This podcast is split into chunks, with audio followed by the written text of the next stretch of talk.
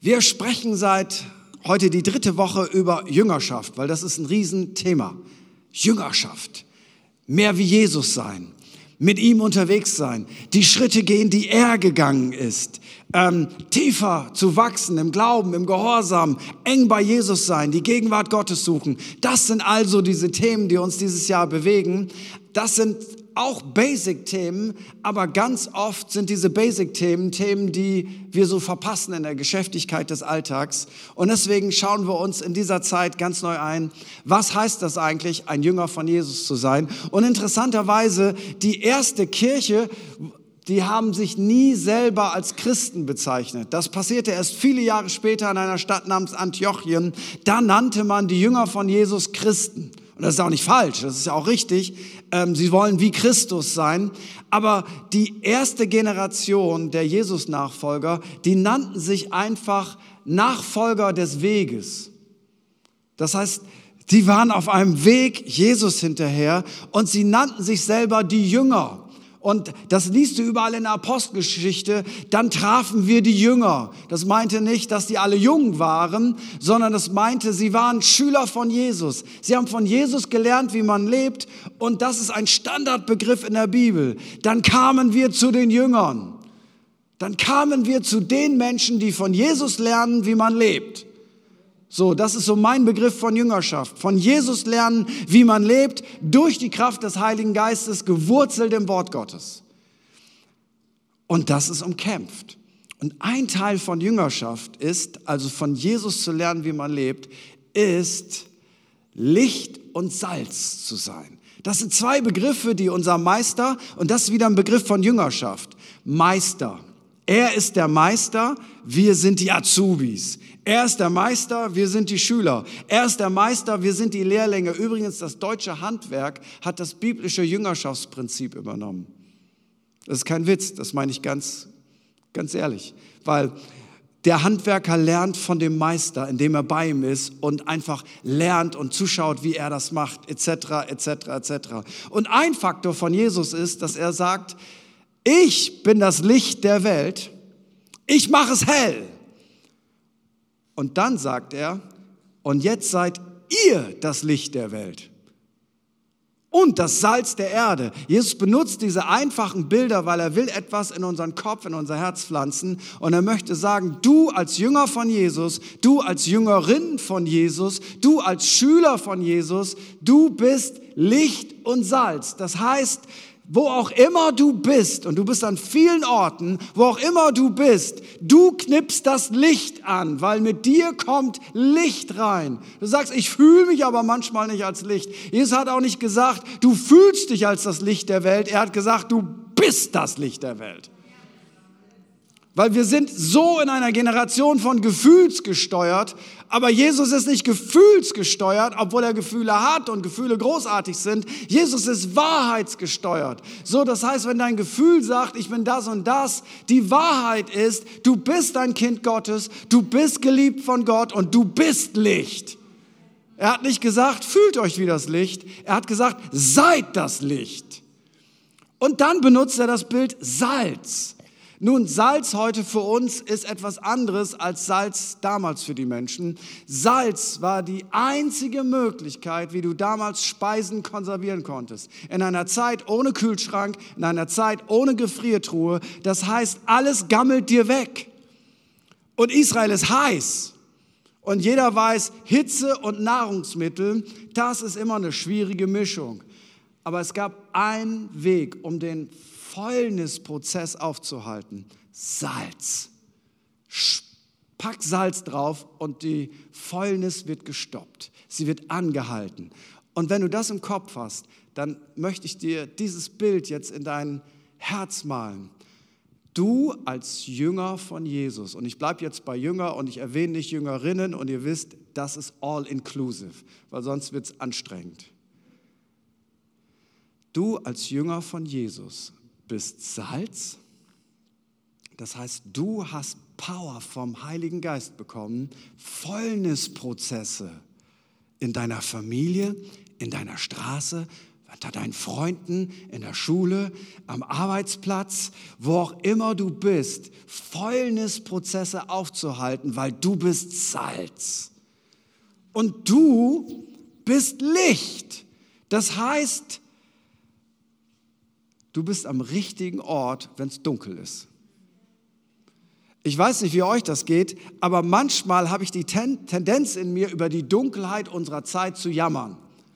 Dunkelheit in der Politik, Dunkelheit am Berliner Platz, Dunkelheit in der Familie, Drogen hier, äh, kaputte Familien da, Dunkelheit hier, Dunkelheit da, Sünde hier, Sünde da. Und ich habe festgestellt, dass ich durch mein Jammern über die Dunkelheit nichts verändere. Absolut gar nichts. Es gibt nur eine Sache, die Dunkelheit verändert. Da muss Licht rein. Jesus ist das Licht der Welt. Du bist das Licht der Welt. Du trägst das Licht in die Dunkelheit. Auf gut Deutsch, wenn du reinkommst, wird's hell. Du wirst sagen, es wird nur hell, wenn ich das Licht anmache. Nein, das ist eine spirituelle Wahrheit. Wenn du reinkommst, kommt das Licht rein, weil das Licht wohnt in dir, weil du bist ein Nachfolger von Jesus. Allein das heißt ich gehe hier nicht mit gebeugten Schultern durch die Welt. Ja, tut mir leid, ich glaube auch an Jesus. Ist mir auch ein bisschen peinlich im 21. Jahrhundert, soll auch nicht so viele Leute wissen. Und es geht mir auch schlecht und ich weiß, ich, äh, ist das Leben. Sondern du gehst rein und sagst, here comes the light, baby. Weil Leute spüren, ob du das glaubst, was du glaubst, oder ob du das nicht glaubst, was du glaubst. So, und es wird Zeit, dass, ich sag mal so, Pobacken zusammenkneifen, Schulter gerade, Bauch rein. Ich komme und hier kommt das Licht. Hier ist Streit, ich bin am richtigen Ort, weil ich bin ein Friedensstifter. Hier mobben sich Leute und reden negativ aufeinander. Ich bin am richtigen Ort. Ich werde jetzt anfangen, Menschen zu ermutigen, Menschen zu loben, Gutes über sie auszusprechen. Hier reden Leute hinterm Rücken übereinander. Ich bin am richtigen Ort. Ich werde es Auge zu Auge machen, wie Jesus uns das beigebracht hat. Ich werde ein konstruktives Feedback geben, nicht einfach auch nörgeln hinterm Rücken. Ich bin Licht. Und weißt du was? Licht zieht Menschen mehr an als Dunkelheit. Weißt du, wenn ich abends nach Hause komme, simples Beispiel, es ist ganz dunkel und ich würde zu meiner Frau sagen, fühlst du die Dunkelheit? Ja, ich fühle es auch. Es ist dunkel, es ist sehr dunkel. Siehst du irgendwas? Nicht mal die Hand vor Augen. Nein! Da würde sie sagen, ey Mann, kannst du mal das Licht anmachen? Und dann geschieht das Wunder. Ich mache das Licht an und in Sekundenbruchteilen ist die Dunkelheit weg. Und manchmal würde ich am liebsten mir selber und dir sagen, mach das Licht an. Jesus ist da. Er ist nicht weit weg. Er wohnt in dir. Das Licht ist da. Ströme lebendigen Wassers sind da. Du bist da. Du bist die Lösung. Ganz oft habe ich das Gefühl, wir wünschen uns so einen Helikopter, Jesus. Jesus, alle Umstände sind blöd, Arbeitsplatz ist blöd, Menschen sind blöd, die Leute, meine Familien sind blöd, alles ist blöd. Jesus, kannst du mich hier rausholen? Und dann kommt der himmlische Jesus mit so einem Hubschrauber und sagt, komm, ich entrück dich in himmlische Welten und so weiter. Aber weißt du was? Jesus will dich da nicht rausholen, Jesus will dich da reinbringen. Weil du bist das Licht. Du hältst den Fäulnisprozess aus. Ja, das ist nicht easy. Das ist nicht immer einfach, da zu sein. Aber wenn du das Licht wegnimmst aus der Dunkelheit, dann ist es wirklich dunkel. Und Jesus hat uns nicht berufen, von der Welt zu fliehen. Jesus hat uns berufen, die Welt hell zu machen und die Fäulnisprozesse aufzuhalten. Das stand nicht im Skript, aber war nicht so schlecht. So überleg mal, wie viele Menschen in deinem Umfeld sind. Jetzt ganz viele sagen nicht viele. Ich behaupte ziemlich viele. Es gibt Situationsfreundschaften auf der Arbeit, während der Ausbildung, Schulgemeinschaft, auf gemeinsamen Reisen, Situationsfreundschaften. Nicht lebenslang Freundschaften, aber für diese Season kenne ich diese Leute. Dann gibt es Hobbyfreundschaften. Man teilt ein gemeinsames Hobby. Sport, Fußball, etwas zu sammeln, backen, kochen, ein Verein, whatever, klettern, was auch immer dein Hobby ist. Ich will dir etwas sagen. Es ist großartig, dass du ein Hobby hast. Und ich verrate dir etwas. Ganz viele Menschen in deiner Umgebung haben das gleiche Hobby wie du. Und deswegen klickt das manchmal so leicht, weil die ticken so ähnlich wie du. Das sind Menschen, die Gott in dein Umfeld gestellt hat. Es gibt kollegiale Beziehungen. Viele von uns haben einen Job, sind jeden Tag acht Stunden oder wie auch immer, vier Stunden, drei Stunden mit Menschen zusammen, mit denen man sich jeden Tag trifft, weil wir sind Kollegen und Kolleginnen. Wir arbeiten zusammen. Wow, dann gibt es familiäre Beziehungen. Eltern, Großeltern, Nichten, Cousinen, Kinder, äh, Schwiegerkinder, ähm, etc. etc. Ich will dir mal etwas sagen. Wenn du alle die Menschen zusammenzählst, die in deinem Lebenscircle sind, kommst du locker 50, 60, 70, 80, 90, 100 Menschen, mit denen du regelmäßig Kontakt hast. Wow! Selbst die Introvertierten unter uns haben so viel Kontakte. Bleibe ich mal ganz kurz bei familiären Beziehungen. Als ich zum Glauben kam, war in meiner Familie niemand gläubig. Und man hofft ja immer, ich weiß nicht, ob ich bin so ein, mein Papa war zwar gläubig, ähm, aber ich bin so ein gefühlt Erstgenerationschrist, obwohl das nicht ganz stimmt. Aber weil ich komplett aus einem Leben ohne Gott zu Jesus gekommen bin, fühle ich mich immer wie ein Erstgenerationschrist. Das stimmt nicht ganz. Und was du dir wünschst, ist, wenn du zum Glauben kommst, ist ja folgendes. Das ist doch großartig, das sollte jeder machen, oder? Das ist, ist auch so einfach.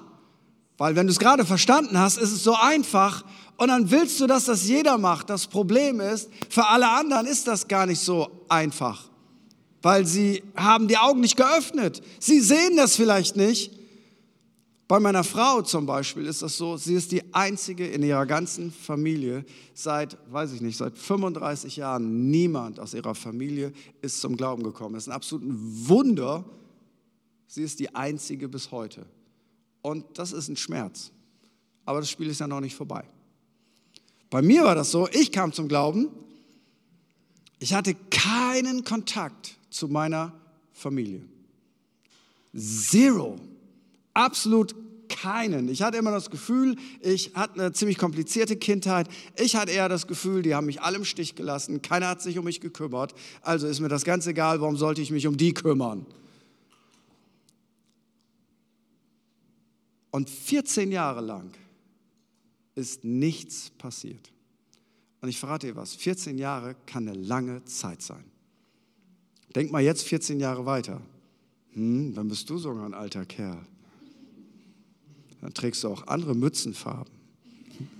In 14 Jahren. Heute ist das cool.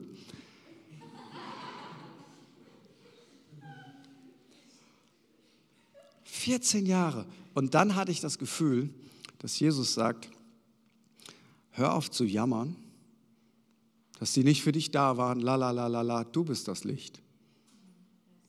Du gehst den Schritt. Da dachte ich, okay, Mache ich.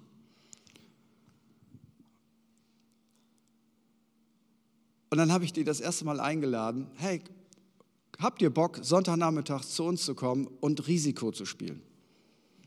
Das kann ich mit meiner engeren Familie nicht spielen, weil alle in meiner Familie sind D-Typen. Weiß einer, was das ist? Dominant.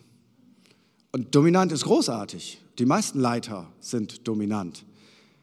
Bei uns ist das genetisch. So, ich habe am wenigsten Dominanz in der Familie und unsere Familienspiele sahen immer so aus. Danach brauchten wir einen Seelsorger. Weil keiner konnte es ertragen zu verlieren. Ich habe gespielt, damit wir als Familie zusammen sind. Sie haben gespielt, um zu gewinnen. Und manchmal war das dann so, dass ich mit Absicht verloren habe, damit sich alle gut fühlen. Voll der Pastor in mir.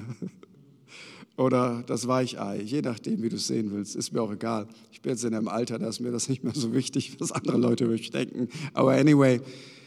Und dann habe ich die alle zum Spiele-Nachmittag eingeladen. Und äh, wie läuft das? Dann baust du Beziehungen und Freundschaften. Und irgendwann hat Gott ein Wunder getan. Nach 14 Jahren sind in fünf Monaten sechs Leute aus meiner engen Kernfamilie zum Glauben gekommen. Nach 14 Jahren. Und ganz ehrlich, nach 13 Jahren denkt man, Gott wird diese Gebete nie hören. Ich habe keinen Bock mehr dafür zu beten. Warum bete ich dafür? Das passiert ja nie was. Aber nach 14 Jahren, weißt du was? Gebet für Menschen in deinem Umfeld ist wie, da ist ein, ein, ein Gefäß und das muss voll mit Wasser. Und jedes Mal, wenn du betest, schüttest du was rein und dann denkst du, wann ist das voll? Aber irgendwann ist es voll und dann fließt es über und dann passiert etwas. Die nächsten 14 Jahre ist wieder nichts passiert. Jetzt haben wir schon 28 Jahre. 28 Jahre. Und nach 28 Jahren durfte ich meinen ältesten Halbbruder zu Jesus führen. Das war das erste Mal, dass ich mit ihm gebetet habe und das erste Mal, dass ich ihn habe weinen sehen. Nach 28 Jahren. Die nächsten sechs Jahre ist wieder nichts passiert. Jetzt haben wir schon 33 Jahre. Ganz ehrlich, die meisten, oder nicht die meisten, aber viele von euch sind noch nicht mal 33 Jahre alt.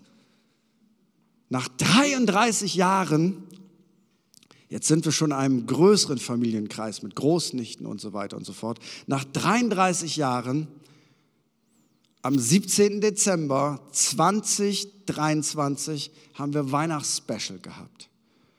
Und das erste Mal ist meine erweiterte Familie da gewesen. Zum Weihnachtsspecial, Sonntag, 12 Uhr. Wir haben noch Essen vorbereitet, damit die, die mussten zweieinhalb Stunden fahren, die wohnen in Norddeutschland, damit die nicht gleich nach Hause gehen. Und wir hatten ja einen Weihnachtsmarkt, Weihnachtsspecial, erinnert sich noch einer daran? Jeder, der nicht auf dem Baum, bei drei auf dem Baum war, wurde eingeladen, hoffentlich. Falls du es nicht gemacht hast, es gibt jeden Sonntag die Chance. Und an dem Nachmittag dachte ich, wow, war das schwer ins Gespräch zu kommen, weil wir uns so gut wie nie sehen. Und auf einmal bricht etwas auf und meine Großnichte fängt an zu weinen. Und dann sagt, hat mir meine Frau später verraten, die hat schon während der Predigt geweint. Und du merkst es, da passiert etwas im Herzen. Ich dachte, das ist ja abgefahren. Und auf einmal sagt mein Großneffe, der war vor zwei Jahren zwischen Leben und Tod auf der Intensivstation. Da sagt der Mensch, wenn ihr jetzt so darüber redet, als ich da quasi im Halbkoma lag, da ist mir was Komisches passiert. Da wurde es auf einmal so warm in meiner Brust und ich merkte, irgendetwas passierte. Gott hat da eingegriffen, dass er nicht gestorben ist. Vielleicht war das ja auch Gott. Und auf einmal war die Tür so weit offen, und dann hat sich das Ganze connected mit meinem Neffen. Der ist Pastor, das ist einer von denen, der nach 14 Jahren zum Glauben kam. Der ist heute Pastor in unserer Gemeindebewegung. Und der hat mit sechs Leuten aus der erweiterten Familie einen Glaubenskurs gestartet. Samstag vor zwei Wochen. Er alleine, sechs Leute, die Jesus noch nicht kannten. Und er hat ihnen das komplette Evangelium erklärt.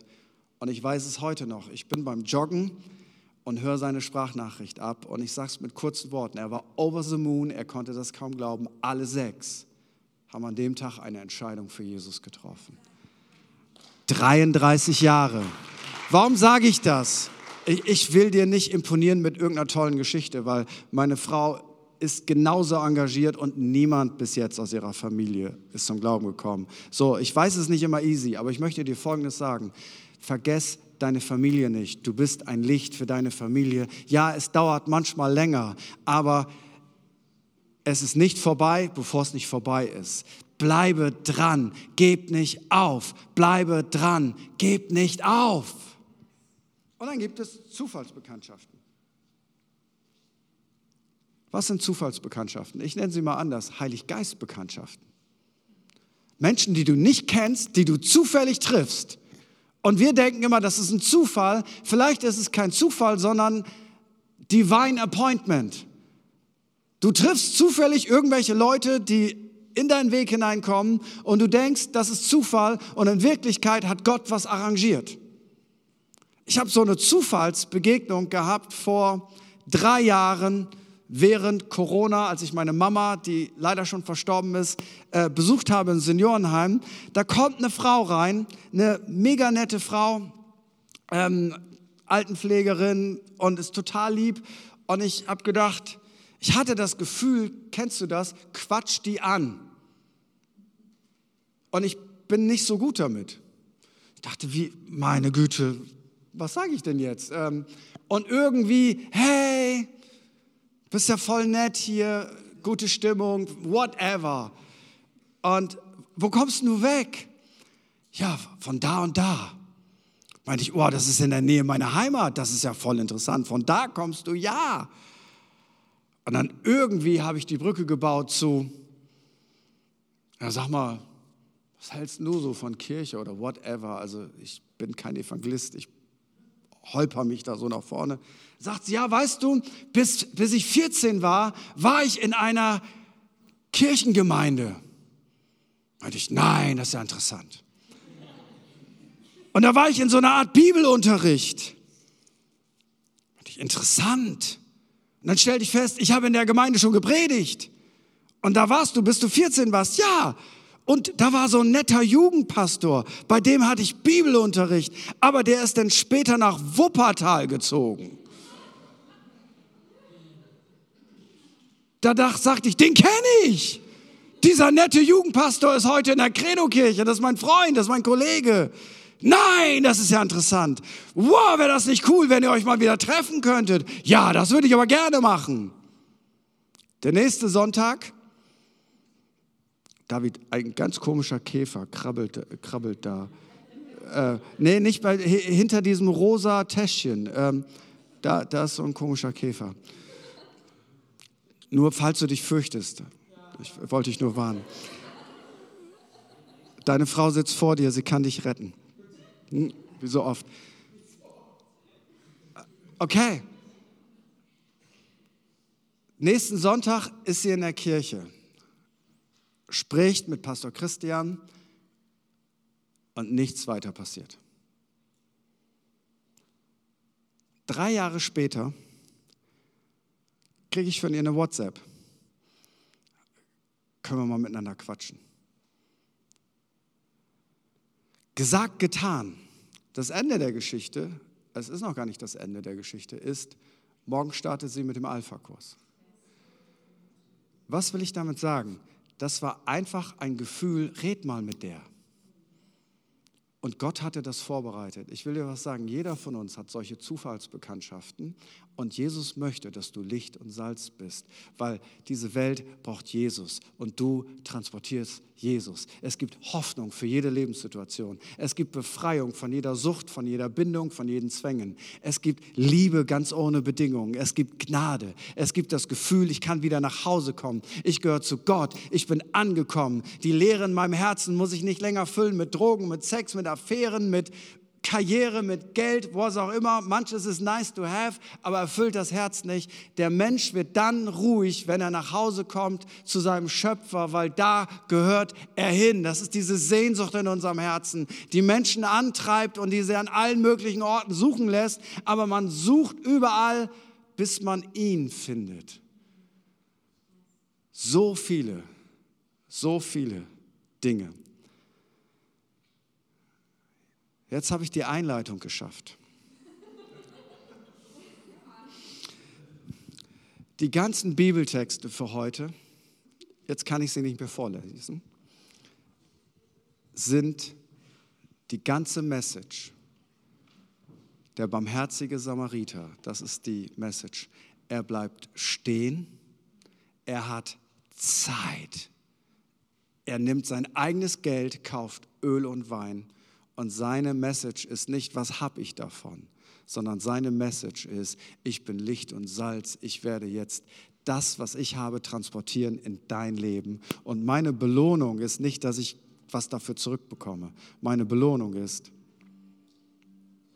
dass ich dir helfen konnte.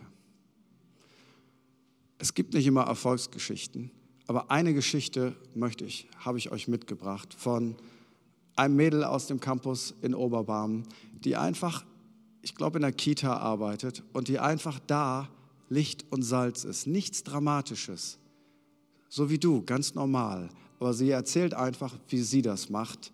Und wir machen jetzt einmal kurz Film ab und gehen da rein und direkt danach gehen wir ins Gebet.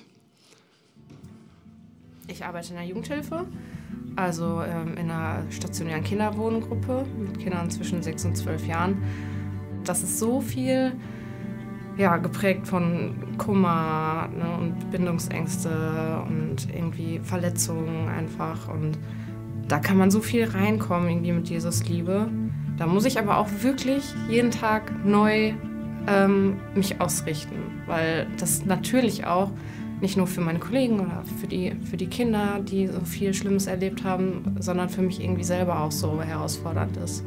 Da brauche ich das einfach irgendwie jeden, jeden Tag neu. So, boah, Jesus sei jetzt einfach wieder in meinem Dienst bei mir, dass ich auch genug Geduld habe, auf die Kinder einzugehen ne? oder mit den Kindern auch mal beten kann und so gerade ähm, in meinem halt nicht christlichen äh, Kollegium-Umfeld ähm, stehe ich da halt einfach ein bisschen alleine da so. Ähm, aber trotzdem versuche ich irgendwie auch, ähm, auch da Licht zu sein. Ne? Auch wenn ich manchmal müde bin davon, weil es einfach sehr anstrengend ist. Ähm, weil da eben auch sehr, sehr viel Dunkelheit ist. Aber ja, also da versuche ich einfach ähm, genau irgendwie Gottes Liebe weiterzugeben und ähm, ein Licht zu sein klar, ich arbeite mit den Kindern primär, so das ist meine Arbeit, das mache ich da. Und trotzdem sehe ich aber auch meine Kollegen, die irgendwie auch mit ihren eigenen Verletzungen dahin kommen. Und da nutze ich auch immer wieder diese Tür- und Angelgespräche, dass äh, ich einlade zum Gottesdienst oder so. Ich hatte jetzt auch Arbeitskollegen ähm, mit beim Weihnachtsgottesdienst dabei, die äh, die letzten zwei Jahre immer abgesagt haben und gesagt haben, nee, nee, Gottesdienst ist gar nichts für mich, aber äh, dieses Mal sich dann eben doch mal getraut haben, dabei zu sein. Das fand ich richtig cool und da sieht man irgendwie auch, dass es Früchte trägt. Eigentlich sind ja ständig Situationen, wo man sich vielleicht denkt, hm, eigentlich würde ich jetzt lieber einfach mal kurz egoistisch sein und vielleicht ähm, nicht da mithelfen, nicht äh, die Person äh, zeitweise bei mir aufnehmen oder nicht bei diesem Umzug helfen und man macht es dann eben doch, weil man sich denkt, ja, ich möchte ähm, Momente schaffen, wo ich Möglichkeiten habe, ähm, mit Menschen ins Gespräch zu kommen und das sind dann oft genau die Momente, wo man sich äh, dachte, boah, ich würde jetzt gerne einfach zu Hause bleiben und das nicht mitmachen so genau das sind oft die wertvollsten Momente gewesen, wo ich mich dann aufgerafft habe und gesagt habe, was würde Jesus tun? Ja, der will helfen. Und ähm, genau da sind so diese besonderen Momente meistens entstanden. Jetzt an Weihnachten hatten wir ähm, so eine kleine Mini-Weihnachtsfeier bei uns äh, gestartet für ähm, besonders die, die eben nicht so ein ganz so schönes Weihnachten haben oder nicht so ein ähm, christlich fundiertes Weihnachten auf jeden Fall, ähm, um einfach zu zeigen, wir sind gastfreundlich, wir wollen, ähm, wir wollen euch hier was zu essen geben, wir wollen euch hier Liebe geben, Wärme. Und äh, das war auch super schön. Ja.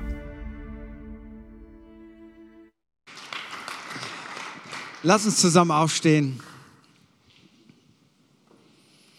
Und Romina macht deutlich, es ist nicht das Spektakuläre, es ist das Einfache, Licht und Salz sein, die Möglichkeit nutzen, die Gott dir gegeben hat, weil du bist ein Jünger von Jesus.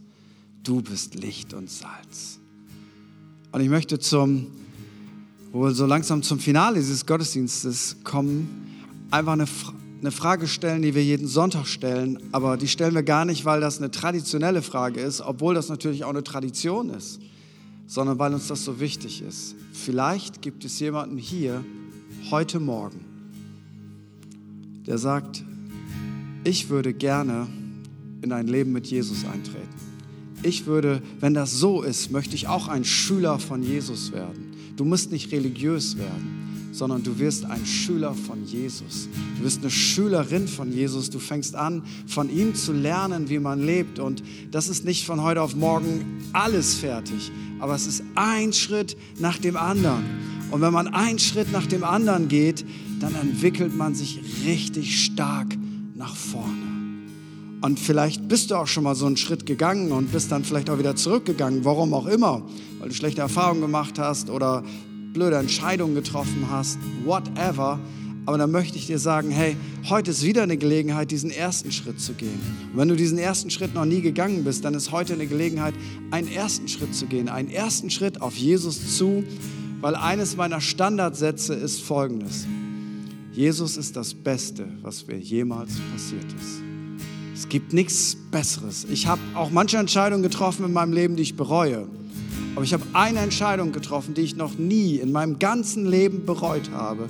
Und das ist die Entscheidung für ein Leben mit Jesus Christus.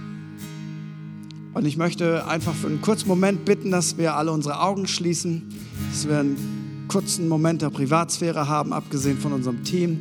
Und ich möchte einfach fragen, gibt es irgendjemand hier in diesem Raum, der sagt, ich möchte heute das erste Mal einen Schritt auf Jesus zugehen oder ich möchte wiederum einen Schritt auf Jesus zugehen, weil ich habe da irgendwas verpasst, habe irgendwas Blödes erlebt, aber ich möchte diesen Schritt auf Jesus zugehen. Dann würde ich das total lieben, wenn ich einmal für dich beten darf, wenn ich dich ins Gebet mit einschließen darf, wenn ich dir helfen kann, diesen Schritt zu gehen. Es wird nichts Komisches passieren. Niemand wird ähm, dich irgendwie nach vorne rufen oder whatever. Aber du kannst ganz sicher sein, dass Jesus dich jetzt sieht.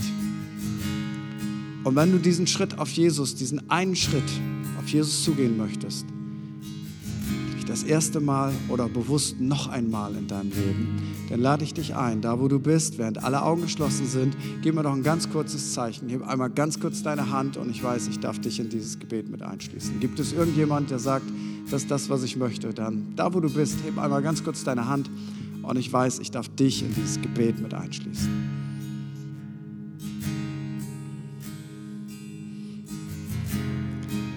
Das ist heute Morgen nicht der Fall. Aber wir werden nächsten Sonntag wieder diese Frage stellen. Warum? Weil das die wichtigste Frage im Leben ist. Wir stellen sie auch nicht nur am Sonntag, sondern auch am Montag und am Dienstag und am Mittwoch, weil Kirche ist immer. Kirche ist immer. Aber vielleicht bist du heute hier und du sagst, Mensch, dieses Licht und Salz sein, das habe ich irgendwie, ist so in meinem Alltag verloren gegangen ich, ich bin mir dessen gar nicht mehr bewusst, dass ich 60, 70, 80, 90 Menschen in meinem Umfeld habe, dass ich Zufallsbekanntschaften erlebe, dass so viele Menschen in meinem Umfeld sind. Ich habe das irgendwie verloren, dieses bewusste, ich möchte Menschen für Jesus gewinnen. Ich möchte Menschen einen Schritt näher zu Gott bringen. Das ist jedem von uns schon passiert.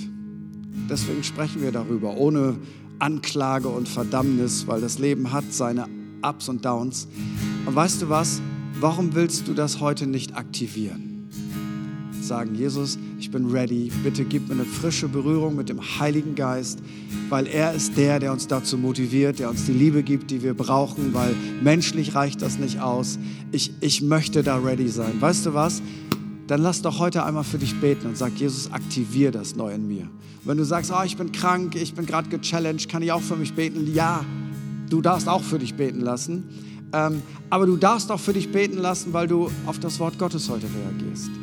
So, und wir haben an den Seiten einfach Leute, die da stehen, die bereit sind, äh, für dich zu beten. Das sind gute Leute, denen kannst du vertrauen, da musst du keine Angst haben. Und wir gehen jetzt nochmal in der Lobpreiszeit und während dieser Lobpreiszeit kannst du einfach zu diesen Leuten an den Seiten kommen, in dem Wissen, Gott erhört Gebet und wenn du sagst, ich möchte mich wieder neu aktivieren lassen, ich möchte Gottes Herz für Menschen neu erleben, ich möchte nicht nur auf mich fixiert sein, auf meine Herausforderungen, dann lass dich doch heute neu aktivieren. Und wenn du gerade sehr gechallenged bist, krank bist, für jemanden beten lassen möchtest, dann darfst du auch sehr gerne kommen. Und die Leute, die da sind, würden es lieben, für dich zu beten. Dafür sind sie da. Und grundsätzlich, was wir jetzt machen, ist, wir machen nochmal den Namen von Jesus groß. Er ist das Beste, was uns je passiert ist. Unser Team hilft uns, damit reinzukommen. Und Gebet ist jetzt einfach offen. Du darfst das einfach nutzen.